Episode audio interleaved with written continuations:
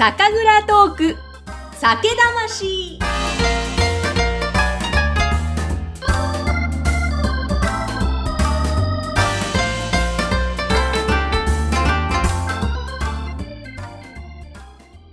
こんにちは。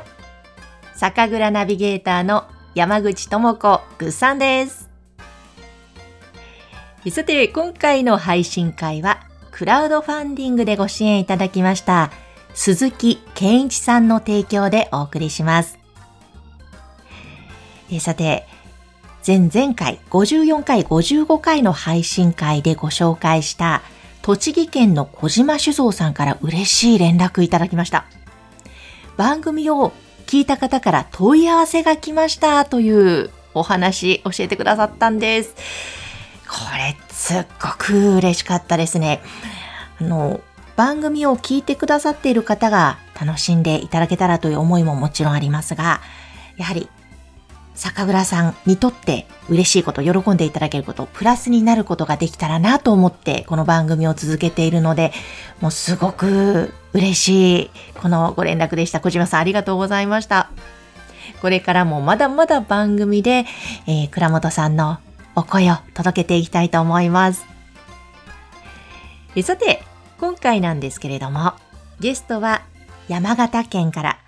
出羽桜酒造株式会社の5代目中野翔太郎さんのお話です。前半、後半に分けてお届けします。出羽桜、皆さんも飲まれたことありますかね？どうぞお話お楽しみください。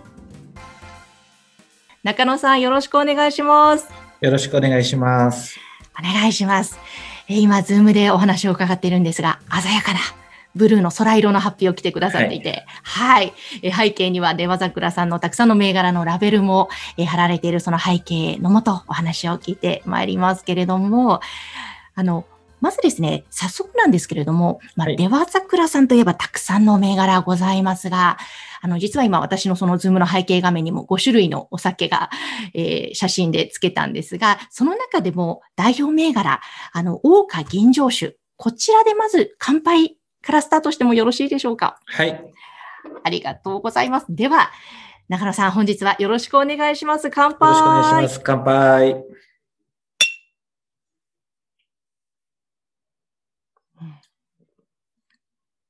ああ、美味しい。ありがとうございます。やっぱりこの、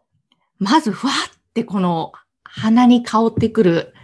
華やかなフルーティーな香りと、やっぱ口の中でまたその甘さとともにわーって広がる、この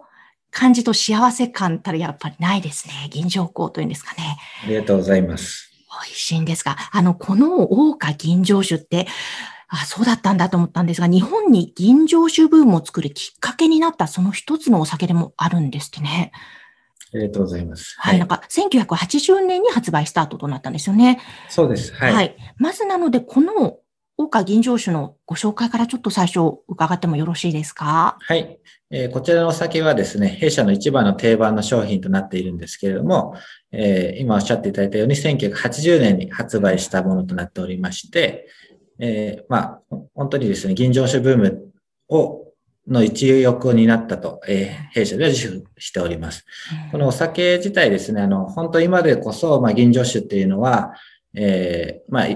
あの、本当にどこでも見ることができるような状況になっておりますけれども、こちらのお酒を発売した当初っていうのは、当時というのは、えー、本当に銀醸酒っていうのはですね、誰も知らないような言葉、言葉自体を知らないっていったようなものとなっておりました。その頃はですね、お酒というと、まあ、1級酒、2級酒といったような、その等級制度というものがあった時代なんですけれども、その頃に、えー、まあ、銀醸酒というものを世に問うということを行ってきました。えー、まあ、銀醸酒というもの自体はですね、あの、まあ、言葉もあって、えー、まあ、我々業界の中では、えー、ある言葉だったんですけれども、うん、本当に蔵の年に1本とか、えー、本当にコンクール用に作るためのお酒だったんですね。なので、えーまあ、ほとんど市販をされていないですし、まあ、市販されていたとしても、すごい高額で、えなかなか手が出ないっていったようなお酒。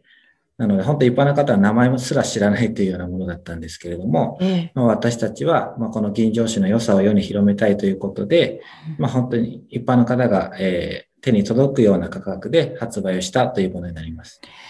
えー、そしたらもう当時としては、本当に先駆けというか、な他の蔵はやっていないことを出羽桜さんがまずやったということなんですね。うん、そうですね。なので、ラベル自体も、まあ、見ていただくとわかると思うんですけれども、普通銘柄だと、まあ、弊社の場合です。出羽桜って言ったように、あの、銘柄名を真ん中に書くことが多いんですけれども、このラベルはですね、真ん中に銀醸酒って書いてあります。これは本当に世の中皆さん誰も知らないような言葉なので、えー、銀城酒っていうのをあえて真ん中に入れるというようなラベルデザインなんですけれども、ま、このラベルをもう40年間今でもなお使い続けているといったものになります。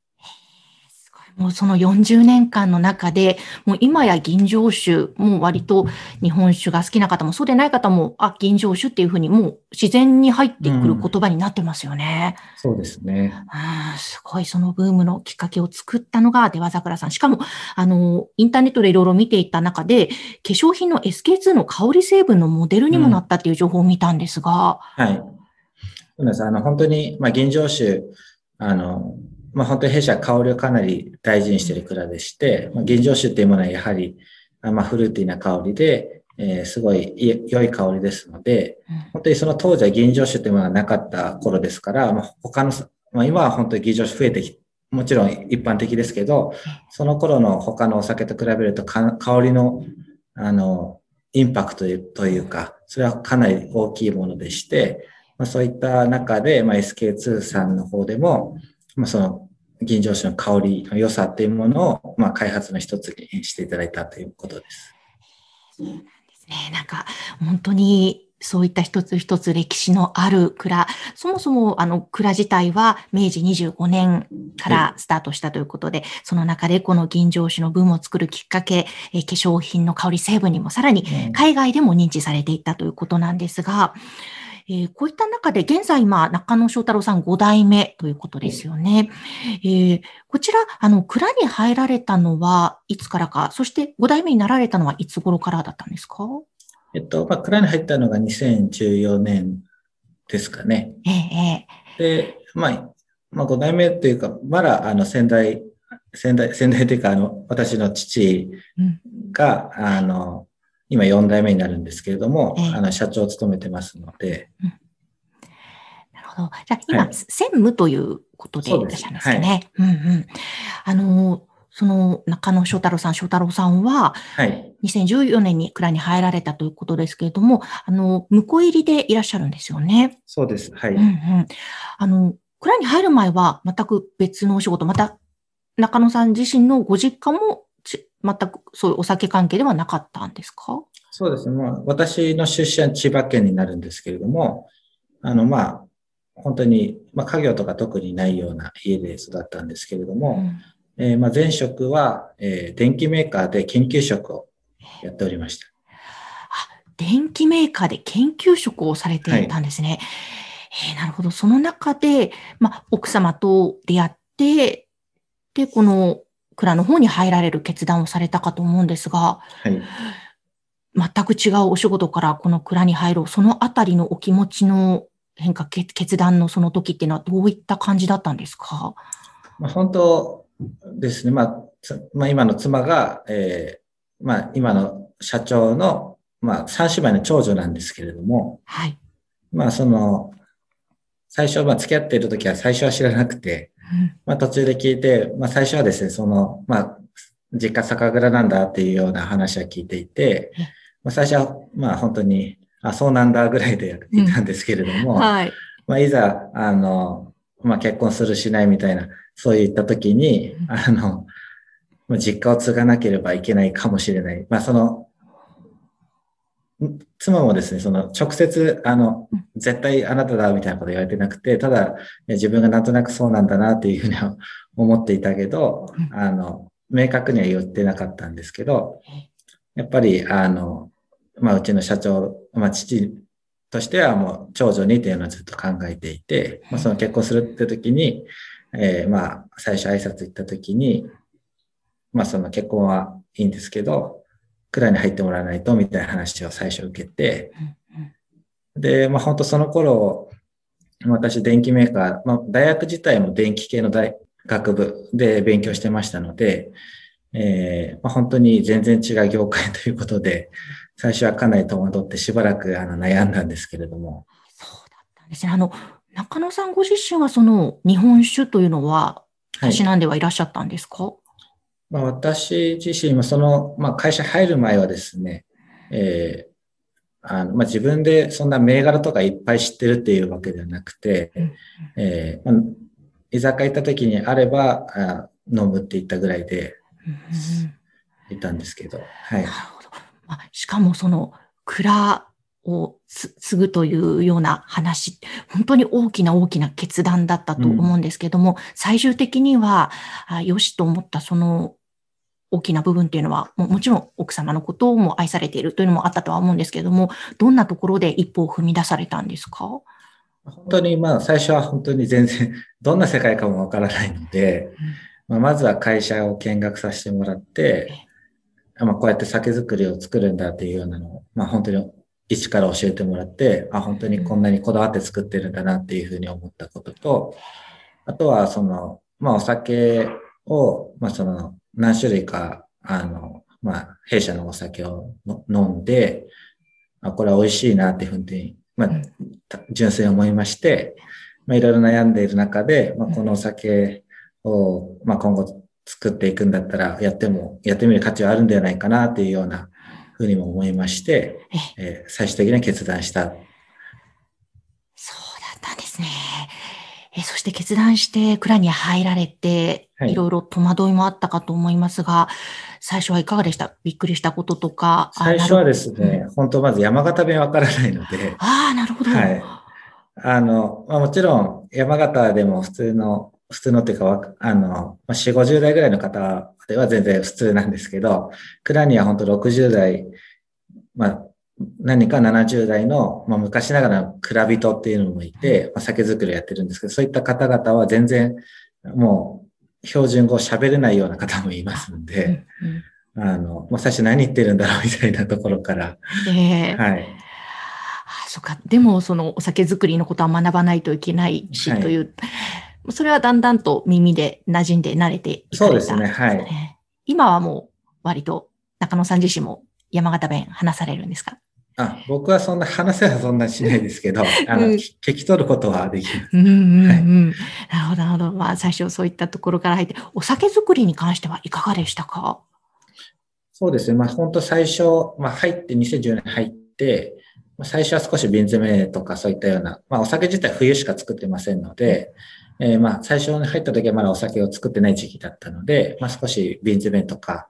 そういったことをやって、まあ、本格的には冬からお酒作りが始まるんですけれども、そこから、えー、酒造りに実際に入りまして、まあ、まずは本当酒造りの修行からというところだったんですけれども、私自身、あの、もともと、あの、まあ、ものづくりというか、本当何かを作るということ自体は好きだったので、あの、まあ、分野は違いど、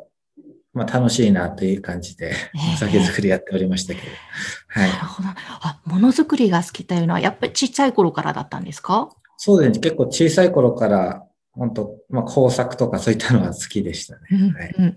そうだったんですね。確かに日本酒もものづくりですもんね。そうですね。はい。えそういう中で、こう、あ、日本酒ってこうなんだとか、この出羽桜、ここの会社こうなんだとか、こう感動したところとか、すごく新たな発見だったなっていう部分っていうのはございましたか、うん、本当ですね。まあ、弊社はですね、えー、本当に手作りにこだわっておりまして、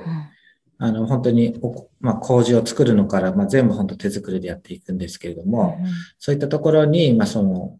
酒造りの作り手、あの、職人さんの思いというか、そういったところ、まあ、本当にここまでやるのかっていったようなところまでこだわってとこもありますし、まあ、そういったところはすごいびっくりしたところですかね。うんもう今7年、約7年経たれたわけですかね。はい、じゃあ結構この7年間、最初はもういろんな覚えることがあったと思うんですけども、はい、いかがですか？この7年間振り返ってみて。結構あっという間だったんですかね。もう、冬は酒造りで、夏は本当にいろんな、えまあ、各地の市販店さんまあ、とこに、まあ、営業行ったりとか、うん。あとはさっき言ったように、まあ、少し出たように、海外にもあの輸出してますので、はい。海外の方にも日本酒の良さを広めるといったこともやっておりますので、うんうんうん、その出羽桜さんは海外もかなりあの輸出をされていらっしゃいますよね。そうですね。うんうんはい。その辺は中野さんご自身いかがですか？海外での日本酒出羽桜さんの認知度とか反応ですとか、どんなふうに感じていらっしゃいますか？本当、まあ、弊社輸出を始めたの自体が、えー結構さ早くてですね、1997年からやってるんですけれども、で、えーまあ、今35カ国ぐらいに輸出をしていて、ええ。えーまあ、本当に日本酒の認知って本当ここ数何年かでかなり上がってきてるなっていうのがありまして、うんまあ、ここの7年だけを見てもですね、私がはじ、まあ、私自身入社して、2014年に入社したって言いましたけど、入って1ヶ月で、じゃあ海外行ってこいっていきなり行かされたんですよ。あ、そうなんですか。最初、あの、何も分かってないんですけど、あの、なんだ、その日本酒のイベントって結構あるので、そこに何も分かんないとにかく出てこいって言って、えー日本酒を、まあ、全然分かってない状況で、海外の方に、まあ、日本酒を、まあ、わ分からないながらも説明をしてきたんですけれども、やっぱりその頃と、まあ、ここ数年、あの、海外行った時だと、やっぱり日本酒の知識自体も結構上がってきてるなっていうのがありますね。へえ海外の方が。はい。もう結構本当マニアックな方だと、もう、さっき言ったように銀醸とか大銀醸とか全部知ってるし、その精米ベラどうだとか、ええ。そういったこと全部分かってますし、まあ本当に僕初めていた頃は、まあ酒っていう言葉自体はもうかなり、あの、広まってきていて、みんな日本酒、まあ酒って言葉は知ってるんですけど、飲んだことはないって方が結構多かったんですけど、うん。ここ最近は、あの、まあ酒ってことはもちろん知ってるし、あの、まあ何回かは飲んだことあるよって方は結構多いかなと思いますね。えーじゃあ、だいぶ、あの、認知も高まってきているということなんですね。はまあ、でも本当にもっともっと広がるといいですよね。そうですうんね。うんうん。え、でもその、今お話を伺ってると、全く違うお仕事から、もう、蔵という新しい世界に入られて、しかも、海外にまず行って、恋と最初の1ヶ月でという、はいなんか本当に新しい展開が様々あった中で、うん中中野さんの中でこの、どういうふうにこう、自分自身のモチベーションといいますか、新しい挑戦の中でいろんな不安もあったかと思うんですが、そのあたりってどんなふうに乗り越えてこられたんですか？まあまずはでも本当に楽しいってことが一番だと思うんですけれども、うん。本当に、まあ、そういったあんまり考える間もないぐらいいろんなことやってるって感じですかね。なるほど。次々にやることがあるし、でも本当にあの、いろいろホームページも拝見させていただいてると、すごく楽しんで楽しいことをうんやりたいっていう感じがとても伝わってきたんですが、やっぱりその辺ってとても大切にしてるところなんですかね？そうですね。本当に、まあ、特にここ1年でコロナでなかなかいろいろできない時は、うんえーまあ、世の中なかなか、まあ、暗い状況でもありますので、ええ少しでもということで、かなりここ1年はいろいろやっているんですけれども。うーん。いや、そうですよね。ぜひそのあたりの取り組みもまたちょっと後半でも伺っていきたいなと思いますし、またあの、中野翔太郎さん、ご自身がいろいろ手掛けられた商品のことも伺いたいなと思いますが、ちょっと前半、あの、5代目継がれたそのお話も聞きました。あの、やはり全国各地、酒蔵さんって、この後継ぎの問題って結構、割と深くあるかと思うんですが、そのあたりって向こう入りをされた中野さんから見て、どんな風に感じられますか？そうですね。まあ、まず、まあ酒蔵を継ぐ、まあ、最近はですね、時代も変わってきているので、まあ、女性の方が継ぐってパターンも増えてきてるんですけれども、うん。やっぱり昔ながらの流れですと、あの、やはり男性がっていうような、あの、蔵に継ぐっていうのはあるはあるんですけれども、そういったところで、まあ、まず、まあ、息子さんいらっしゃる酒蔵さんは、その息子さんが基本的に継ぐパターンが多いと思うんですけど、ええ。まあ最近はでも、本当いろいろだと思いますね。本当女性が戻られて、うんもう自分でお酒作って活躍されてる方もいらっしゃいますし、うんうん多様化してきてるなとは思いますけれども、うんうん、いや確かに本当そうですね。えーその中でもあのやはり蔵に入られていろんな発見があられて楽しいっておっしゃってました。今すごく充実されてる毎日なんですかね。そうですね。はうい。ん。あの、ぜひじゃあちょっと後半ではですね、その中で、えーいろいろと手掛けられた商品のことなどをまた伺っていきたいと思います。えーこの後も引き続きよろしくお願いします。はい。よろしくお願いします。今回の配信は、クラウドファンディングでご支援をいただきました、鈴木健一さんの提供でお届けしました。